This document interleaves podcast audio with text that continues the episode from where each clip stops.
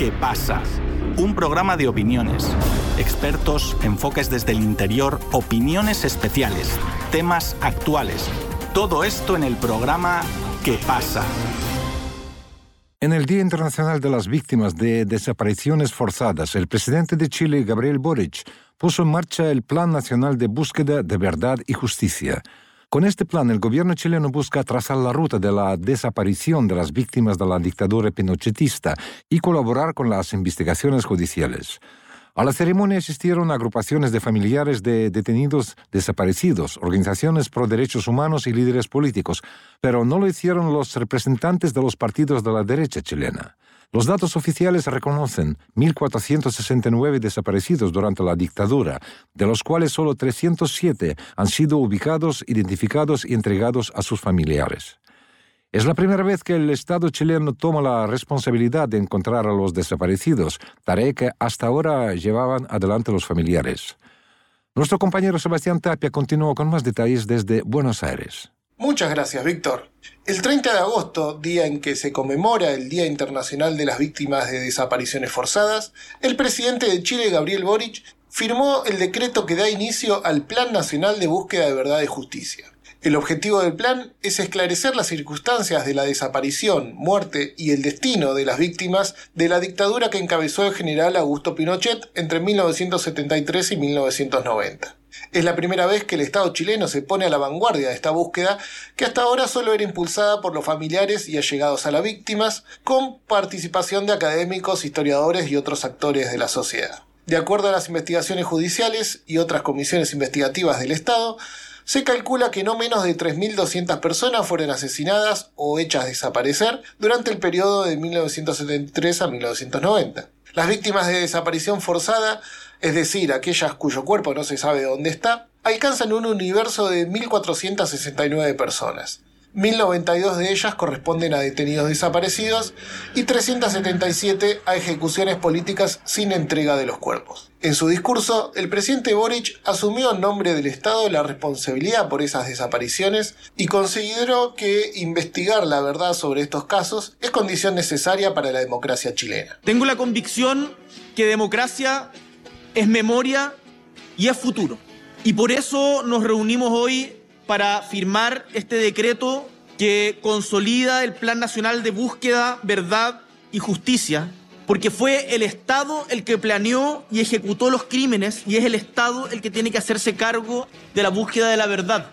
No nos moviliza el rencor, sino que nos moviliza la convicción de que la única posibilidad de construir un futuro más libre y respetuoso de la vida y la dignidad humana es conocer toda la verdad, porque cada una cada uno de los detenidos desaparecidos forman parte del Chile que fuimos, que somos y el que aspiramos a ser. El presidente también llamó la atención al crecimiento del negacionismo dentro de la sociedad chilena que defiende los crímenes de la dictadura. ¿Cómo se cuenta?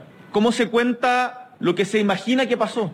¿Dónde? ¿En qué lugar físico, material se vive el duelo? Y también en estos días donde hay quienes se atreven a negar todo esto, ¿Cómo se responde a quienes invitan a olvidar? ¿Cómo se responde a quienes niegan lo que ocurrió? ¿Cómo se responde a quienes lo justifican y que no son capaces de decir que no lo harían de nuevo? Y creemos desde el gobierno de Chile que la mejor manera de dar respuestas a algunas de estas preguntas es llevando a la práctica y asumiendo como responsabilidad colectiva e institucional la responsabilidad que asumieron en su momento de manera solitaria las víctimas. Tengo la convicción que democracia es memoria y es futuro. Y no puede ser la una sin la otra. Esa confrontación con la parte de la sociedad que justifica los crímenes del terrorismo de Estado se vio claramente en la asistencia al acto de presentación del plan. Es tiempo de subsanar las ausencias y me permito también lamentar esas ausencias que nos duelen tanto, pero también las ausencias en esta ceremonia, porque acá fueron invitados los presidentes de todos los partidos políticos y no vinieron todos, dijo Gabriel Boric, al notar que los líderes de los partidos de derecha de Chile no asistieron. El líder de la Unión Demócrata Independiente, la UDI, Javier Macaya, trató de hacer ver su ausencia como un error protocolar, que no le llegó la invitación, y culpó al presidente de sembrar la discordia entre el pueblo chileno. nosotros no fuimos invitados a este acto y que él quiera hacer un punto político manteniendo esta odiosidad, esta división que lamentablemente se está haciendo carne cada día que se acerca esta fecha, que hace una división entre chilenos, me parece que es una mala señal, aseguró Macaya. Sin embargo, desde el gobierno aseguran que las invitaciones salieron desde el Ministerio de Justicia a todos los partidos políticos. A diferencia de los políticos de derecha, quienes sí asistieron al acto fueron el director de Carabineros y el director nacional de la Policía de Investigaciones de Chile. El presidente Boric valoró su presencia en el acto. Esta misma semana, en el marco de la conmemoración de los 50 años del golpe de Estado contra el gobierno de Salvador Allende de 1973, ocurrieron otros dos hechos que señalan un pequeño atisbo de justicia. Dos días antes del acto del lanzamiento del plan de búsqueda, la Corte Suprema de Chile condenó a siete militares en retiro apenas entre 8 y 25 años de prisión por el secuestro y asesinato del emblemático cantautor Víctor Jara. El cantante fue detenido tras el golpe de Estado en la Universidad Técnica del Estado, donde ejercía como profesor, para luego ser detenido, torturado y asesinado en el Estadio Chile, edificio que hoy lleva su nombre.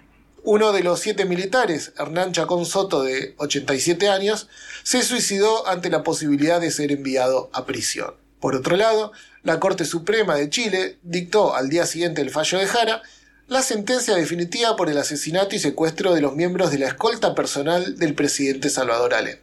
Conversamos con Juan Pablo Sangüesa, analista político chileno y presidente del Partido Popular de Chile, sobre estas acciones de reparación histórica al llegar el 50 aniversario del golpe de Estado contra Allende. Juan Pablo, ¿qué acciones contempla el plan de búsqueda? ¿Se puede garantizar que los próximos gobiernos continúen con este plan? Efectivamente, el plan de búsqueda tiene por objetivo reconstruir la trayectoria de las personas que han sido víctimas de desaparición forzada para dar con su paradero. También en una segunda etapa avanzar en un pilar de información pública con la intención de que existan rendiciones de cuentas, información a la mano de toda la ciudadanía respecto de los procesos de búsqueda de las personas víctimas de desaparición forzada.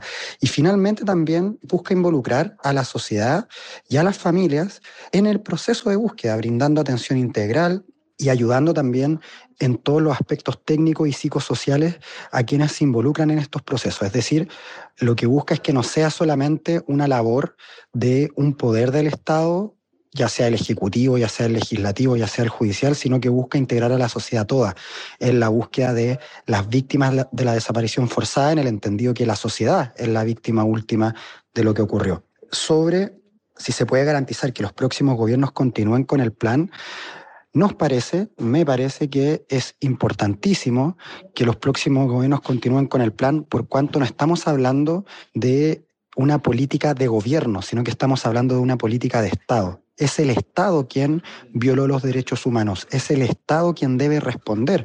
Por tanto, no debiese depender de un gobierno temporal o esporádico de cuatro años, sino que debiese responder a un ánimo de recomposición del lazo social y de justicia y verdad para las futuras generaciones de nuestro país y no debiese estar sujeto a la voluntad de un gobierno circunstancial. ¿Por qué no asistieron los partidos de derecha a la ceremonia? ¿Fue solo un problema protocolar? La ausencia de la derecha responde lamentablemente no a problemas protocolarios, sino a una decisión política donde han decidido borrar con el codo la historia, queriendo reescribir y situar a las víctimas en el lugar de victimarios y a los victimarios en el lugar de salvadores, cuando todo el mundo y los chilenos sabemos que eso no es así. Por tanto, me parece que esta es una señal muy grave dentro de muchas otras que denotan un desprecio de la derecha contemporánea, de los derechos humanos, de las consolidaciones democráticas y los avances en dignidad que ha logrado la humanidad. En las últimas semanas se dio el fallo contra los asesinos de la escolta de Allende, otro contra los asesinos de Víctor Jara y ahora el inicio del plan de búsqueda. ¿Es solo coincidencia por el 50 aniversario del golpe o es el comienzo de una política de Estado sobre memoria, verdad y justicia? No, yo creo que es el avance de investigaciones que han hecho poderes y organismos imparciales, entre comillas, en, esta materia. Lamentablemente en el caso de, de, Víctor Jara es importante poner en un antecedente, ¿no? A Víctor Jara lo asesinaron a la edad de 40 años.